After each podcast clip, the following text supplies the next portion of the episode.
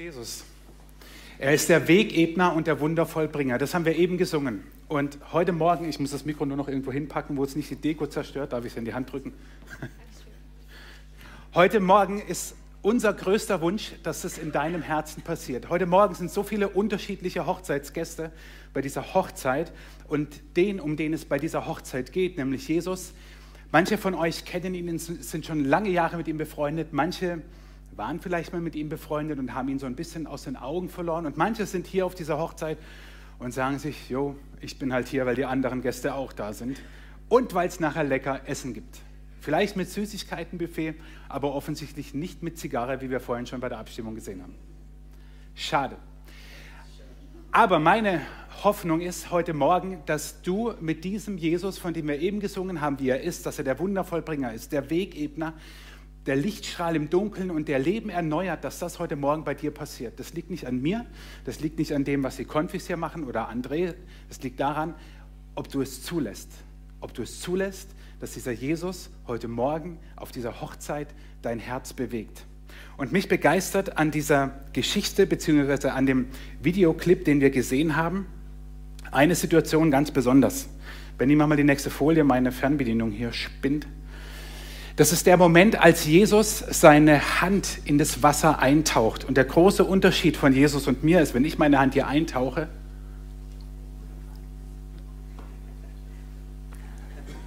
sorry, es bleibt Wasser. Aber in dem Moment, als Jesus seine Hand in, die, in diesen Krug eintauchte, wurde aus dem Wasser Wein.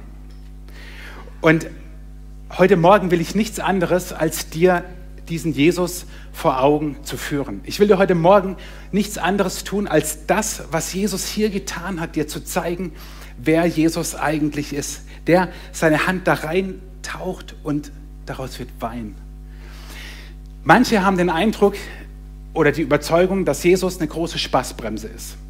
Und der Evangelist Johannes, in dem wir dieses, dieses Wunder lesen, der zählt die Wunder von Jesus. Und er schreibt am Ende dieser Erzählung, dass diese Wundergeschichte das erste Wunder war, das erste Zeichen, wie er es nennt, das Jesus getan hat.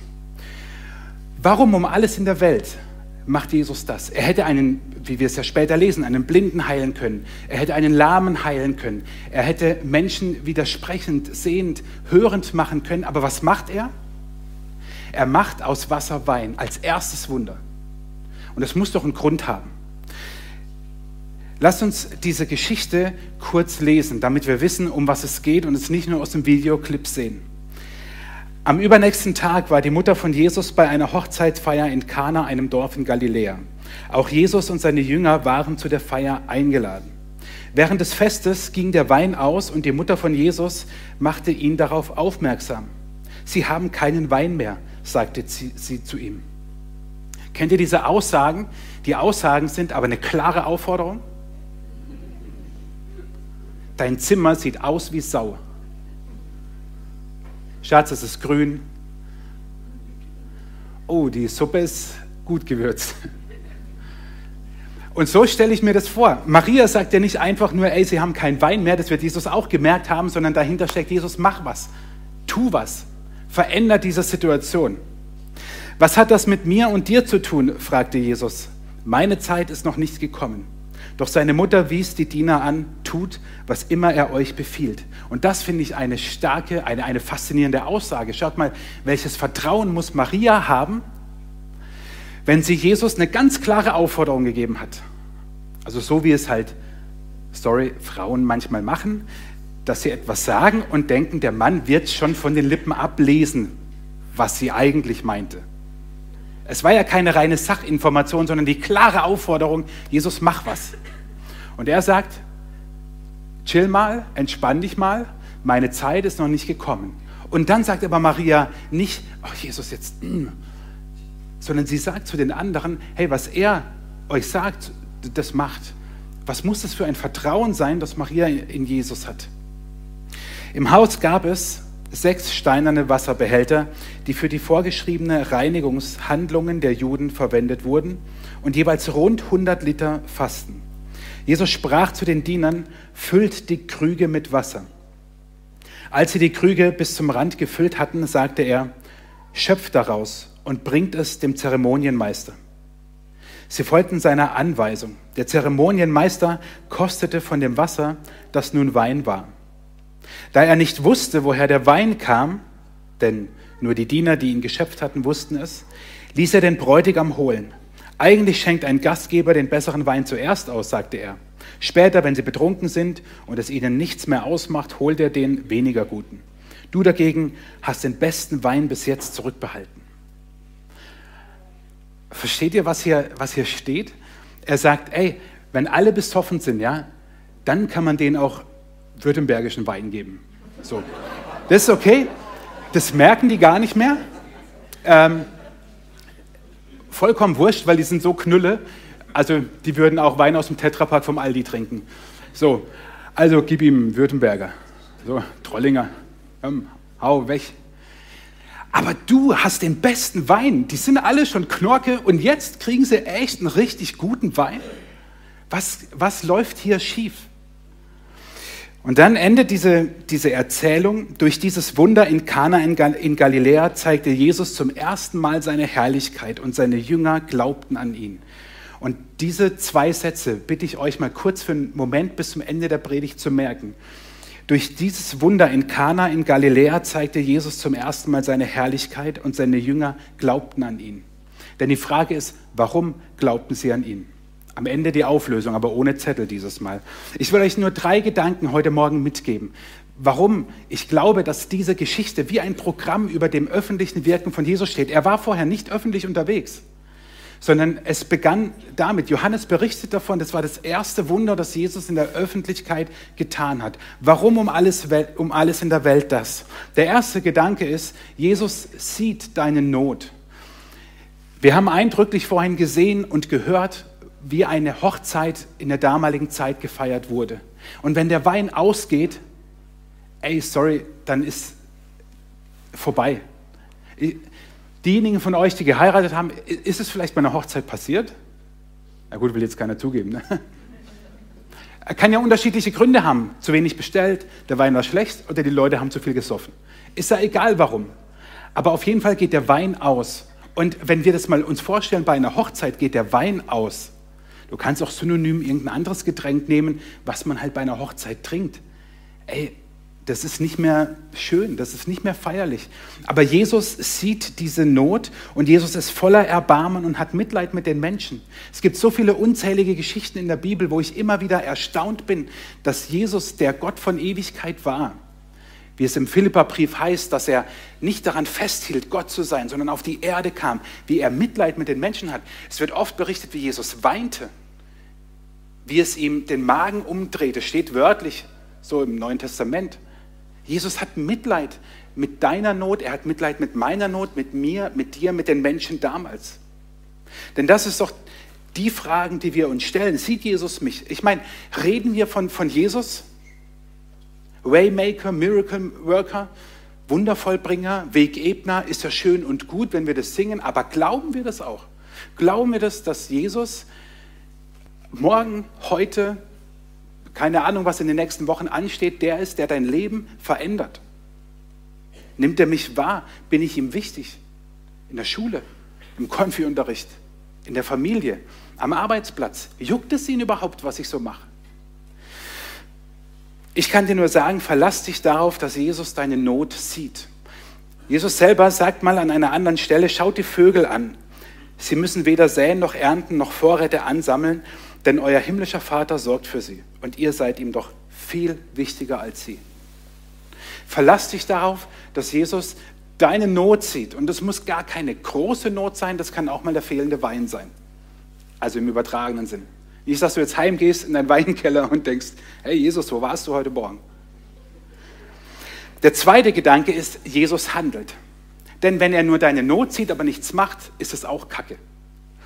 Ich hatte mal vor vielen Jahren, ähm, ich weiß schon gar nicht mehr, wie das Ding hieß, ähm, hatte ich ähm, Ausschläge am Knie und Knöchel.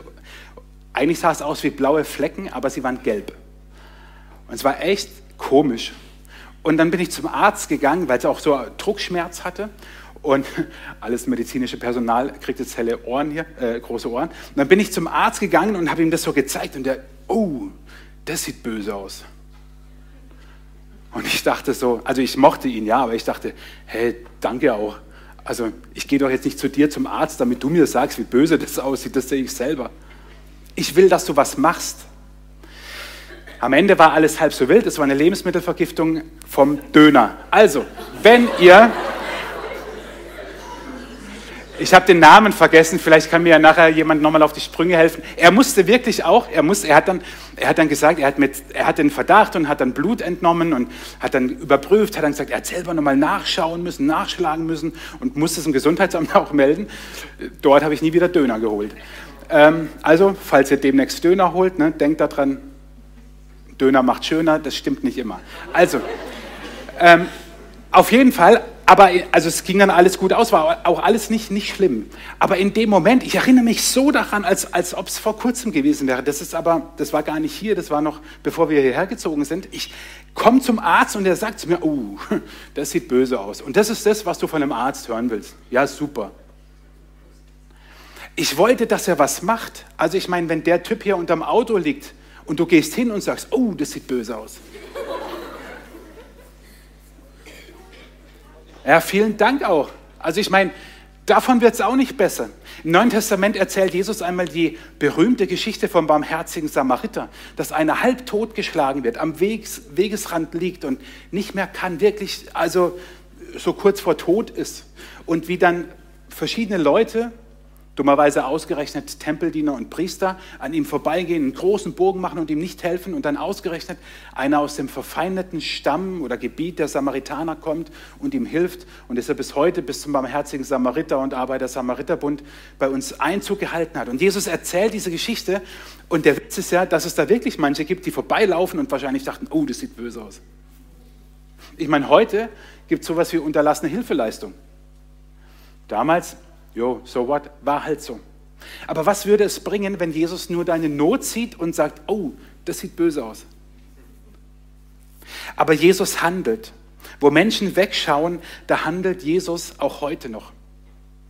Und Jesus tut ganz unterschiedliches. Er erfüllt, er bewahrt, er belebt, er erneuert, er vergibt, er segnet, er heilt, er schützt, er ermahnt, er tut so viel. Und ganz ehrlich, wenn ich das heute nicht glauben könnte, dann könnten wir jetzt auch alle rausgehen und uns schon mal am Essen laben. Wenn ich das nicht glauben könnte, würde ich nicht glauben, dass Jesus auch heute noch handelt, dann wäre mein Glaube sinnlos. Marc hat es so schön ähm, letzten Sonntag gepredigt über die Wunder. Was, was bringt der ganze Schrott, wenn wir das irgendwie versuchen zu umzudeuten, zu erklären, dass Jesus, klar, ich greife hier rein und es bleibt Wasser. Logisch. Ich bin auch nicht Gott. Welche Überraschung. Aber Jesus ist Gott und bei ihm wurde daraus Wein.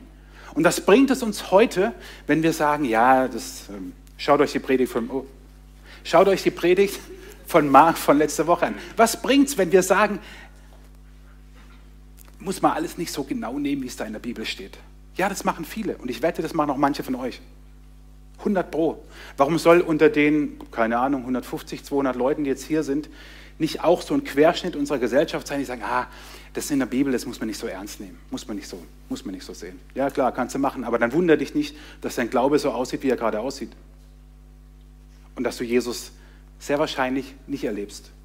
Und dass du nicht erlebst, wie er dieser Wegebner ist, dieser Wundervollbringer, wie er dein Leben, wie es, wie es heißt, Lichtstrahl im Dunkeln und dein Leben erneuert. Wunder dich nicht. Wunder dich nicht, wenn du an einen Jesus glaubst, den du dir irgendwie zurecht bastelst. Aber Jesus ist nicht so. Jesus ist der gleiche gestern, heute und bis in alle Ewigkeit. Und deswegen glaube ich, dass das, was in der Bibel steht, heute noch genauso wahr ist. Und deswegen macht es überhaupt gar keinen Sinn zu sagen, na, Jesus heute nicht mehr so, ja, so what, dann kannst du auch daheim irgendwie einen Stein anbeten. Der hilft dir genauso viel. Machen ja manche. Und wundern sich, warum nichts passiert. Und der letzte Gedanke ist, Jesus gibt mehr, als du denkst. Jesus sieht nicht nur deine Not, er handelt nicht nur, sondern er gibt mehr, als du denkst. Er hat eine Menge Wein gemacht, 600 Liter. Alle Winzer wissen, wie lange das dauert. Bei ihm ging es schneller. Und dieser Wein war nicht nur 600 Liter Wein, sondern es war der beste Wein. Der Zeremonienmeister, den es eben damals gab, so wie Weddingplaner, der hat gesagt, ey, was geht hier ab? Es ist der allerbeste Wein, den es gibt. Und Jesus hat nie, lies die Bibel durch, lies das Neue Testament durch. Es gibt nie ein Wunder, wo Jesus etwas tut und die Wege trennen sich wieder zwischen Jesus und dem Menschen, dem er etwas Gutes getan hat. Und dieser Mensch sagt, wow, eigentlich hätte ich schon ein bisschen gerne mehr gehabt. Es war jetzt nicht so gut, Jesus. Gibt es nicht. Es gibt eine Heilungsgeschichte, wo er einen Blinden heilt und fragt, und wie sieht's aus? Und er sagt, naja, ich sehe die Menschen so, als ob Bäume durch die Gegend laufen. Also er sieht noch nicht so ganz klar. Und Jesus schickt ihn nicht weg und sagt, jo, Pech, dann siehst du halt die ganze Zeit Bäume. Das ist bei manchen Menschen vielleicht auch besser, wenn du sie nicht siehst, sondern nur Bäume siehst. Nein, er sagt, okay, Moment, ich bin ja auch noch nicht fertig und heilt ihn komplett und er sieht wieder 100 Prozent. Es gibt keine, keine Erzählung im Neuen Testament, also ist mir zumindest nicht bewusst, dass jemand zu Jesus kommt, von Jesus etwas möchte und er bekommt es und sagt, oh, ein bisschen mehr hätte es doch sein dürfen, wie beim Metzger, darf es noch ein bisschen mehr sein oder so. Nein, Jesus gibt mehr, als wir das glauben und mehr, als wir das auch nur ansatzweise erahnen können. Jesus sagt, ich bin gekommen, um den Menschen das Leben in ganzer Fülle zu schenken. Ich will dich heute Morgen ein bisschen herausfordern, das hast du vielleicht schon gemerkt. Stell dir vor, Gott könnte mehr tun, als du denkst. Wie würden sich deine Gebete verändern? Stell dir vor, Gott könnte mehr tun, als du denkst. Wie würden sich deine Gebete verändern? Sperren wir Gott nicht oft in so eine Box ein und denken, so ist Gott und lassen ihn dann nicht raus? Aber was wäre, wenn wir das mal sein lassen und wenn wir Gott Gott sein lassen und dann einfach sagen, ey Jesus, ich, ich brauche jetzt was auch immer. Und wir sagen es ihm wirklich so, wie wir denken, so wie, so wie ein Kind zum Papa kommt. Jesus sagt an einer Stelle, ich lebe und ihr sollt auch leben. Und das ist der Grund für dieses Wunder am Anfang. Es gibt keine, es gibt keine offizielle Erklärung, warum ausgerechnet das erste Wunder von Jesus auf einer Hochzeit ist und er Wasser in Wein verwandelt. Es gibt keine offizielle Erklärung. Es gibt auch keine Stelle in der Bibel, in der es erklärt wird, warum das so ist. Das sind alles nur Ideen, Gedanken, meine Interpretationen oder andere Interpretationen, die du dazu hörst. Aber Jesus sagt, ich lebe und ihr sollt auch leben. Und zwar leben, nicht nur existieren. Die Bibel kennt den Unterschied zwischen Bios und Zoe. Zoe ist ein wunderschöner Mädchenname, weil er nicht nur schön klingt, sondern weil er genau das meint. Das ist ein griechisch, das griechische Wort für Leben, genauso wie Bios auch das Wort für Leben ist. Aber Bios, das kennen wir aus der Biologie oder vom Biomüll, das meint Leben in dem Sinne. Anfang, Ende und dann auf den Biomüll. Also Friedhof. So, das ist Bios. Aber Jesus sagt nicht, ich lebe und ihr sollt auch Bios haben, sondern er sagt, kann man alles im Neuen Testament dann lesen, Zoe sollt ihr haben, erfülltes Leben, echtes Leben, gutes Leben, Leben mit mir. Und dann habe ich euch am Anfang gesagt, dieser Vers, durch dieses Wunder in Kana in Galiläa zeigte Jesus zum ersten Mal seine Herrlichkeit und seine Jünger glaubten an ihn. Ich will jetzt keine, kein Handheben oder so, ja, weil es könnte nämlich peinlich werden. Warum glaubten die Jünger an ihn? Warum? Warum führt dieses Wunder, dass Jesus in, zumindest wie es in dem, in dem Film dargestellt wird, dass er in, in so einen Krug hineingreift und bei ihm dann Wein hinuntertropft und fließt? Warum führt es dazu, dass die Jünger an ihn glauben? Weil sie sagen, geil, jetzt kann ich mich volllaufen lassen? Ich glaube, die Antwort, die steht hier. Er zeigte zum ersten Mal seine Herrlichkeit. Es geht nicht um das Wunder. Es geht nicht darum, dass die Jünger sagten, boah, krass, also wer aus Wasser Wein machen kann, also dem glaube ich jetzt, dem vertraue ich jetzt mein Leben an, dem folge ich nach, der soll mein Herr sein. Also ganz ehrlich, ein bisschen mehr sollte der eigentlich schon drauf haben, als aus Wasser Wein zu machen. Denn mit Verlaub, so blöd es auf der Hochzeit ist, die wirklichen Probleme unseres Lebens liegen ein bisschen tiefer. Die Jünger, so meine Überzeugung, glaubten an Jesus, weil sie erkannt haben, dass er Gott ist. Weil sie erkannt haben, wer er wirklich ist. Und deswegen glaubten sie an ihn. Durch dieses Wunder in Kana in, Galiläa zeigte Jesus zum ersten Mal seine Herrlichkeit und seine Jünger glaubten an ihn. Jesus sieht deine Not, Jesus handelt und Jesus gibt mehr, als du denkst. Wo auch immer du dich einklinken kannst in, in diesen drei Gedanken, wo auch immer das ist, lass zu, dass Jesus dein Denken sprengt. Lass zu, dass Jesus mehr ist als das, was du denkst. Vielleicht, ich habe es am Anfang gesagt, sitzt du heute Morgen hier und hast mit Jesus schon mal eine bessere Zeit gehabt als jetzt. Das ist wie mit Freundschaften. Man verliert sich aus dem Auge, aber wirklich vorgefallen ist nichts oder vielleicht doch eine Enttäuschung, was auch immer, aber man ist nicht mehr so dicke, wie man schon mal war. Oder du sitzt heute Morgen hier und bist mit Jesus schon gut und lange unterwegs und sagst, Mensch, Jesus, mein Best Buddy. Oder du bist heute Morgen hier und denkst, hoffentlich ist es bald vorbei. Ich kann dieses Gerede von Jesus irgendwie nicht wirklich glauben. Ich möchte am Ende dieser Predigt beten und ich will dir in diesem Gebet die Möglichkeit geben, dass du dich diesem Jesus öffnest. Denn es kann nur besser werden. Es kann nur besser werden. Schlechter werden kann es nicht. Wenn du heute Morgen hier bist und sagst, oh Jesus, hm, weiß jetzt auch nicht so genau, was ich von dem halten soll, ja so what, was hast du zu verlieren? Jesus meint es gut. Und selbst wenn du ein bisschen aggro drauf bist gegenüber Jesus, was hast du zu verlieren? Deine Stimmung könnte sich verbessern. Deine Mitmenschen freuen sich. Und wenn du schon mit Jesus ganz dicke bist, dann freu dich daran und sei dankbar dafür. Aber tu es nicht, weil ich jetzt hier vorne gepredigt habe, weil die Konfis echt coole Sachen hier vorne machen. Ich bin begeistert, wie er das macht. Sondern mach es, weil Jesus seine göttliche Herrlichkeit gezeigt hat und das auch in deinem Leben tut. Was bringt es, wenn wir Waymaker, Miracle Worker singen und es in unserem Leben sich nicht abbildet? Dann können wir auch Helene Fischer singen. Nein, auf gar keinen Fall.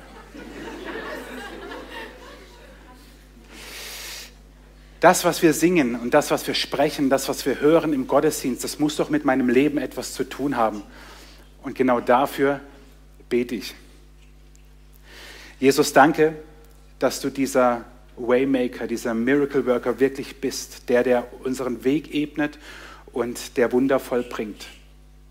Und ich, ich bitte dich, dass du uns begegnest dass wir selber so eine göttliche Offenbarung von dir haben, wie es deine Jünger damals hatten, als du dieses Wunder auf der Hochzeit getan hast. Ich bitte dich für alle, die jetzt hier im Gottesdienstraum sind und für alle am Livestream, dass du uns begegnest, wo auch, wo auch immer wir stehen, wie auch immer wir zu dir stehen, wie, wie unsere Biografie mit dir ist oder eben auch nicht, spielt überhaupt keine Rolle. Du liebst uns und du meinst es gut. Und darum bitte ich dich, dass du unser Herz berührst. Und wenn es nicht in diesem Moment ist, dann bitte ich dich, dass es vielleicht nach dem Gottesdienst ist oder in den nächsten Tagen, aber dass wir das nicht einfach so abtun, sondern dass wir selber wie die Jünger dir glauben und vertrauen. Amen.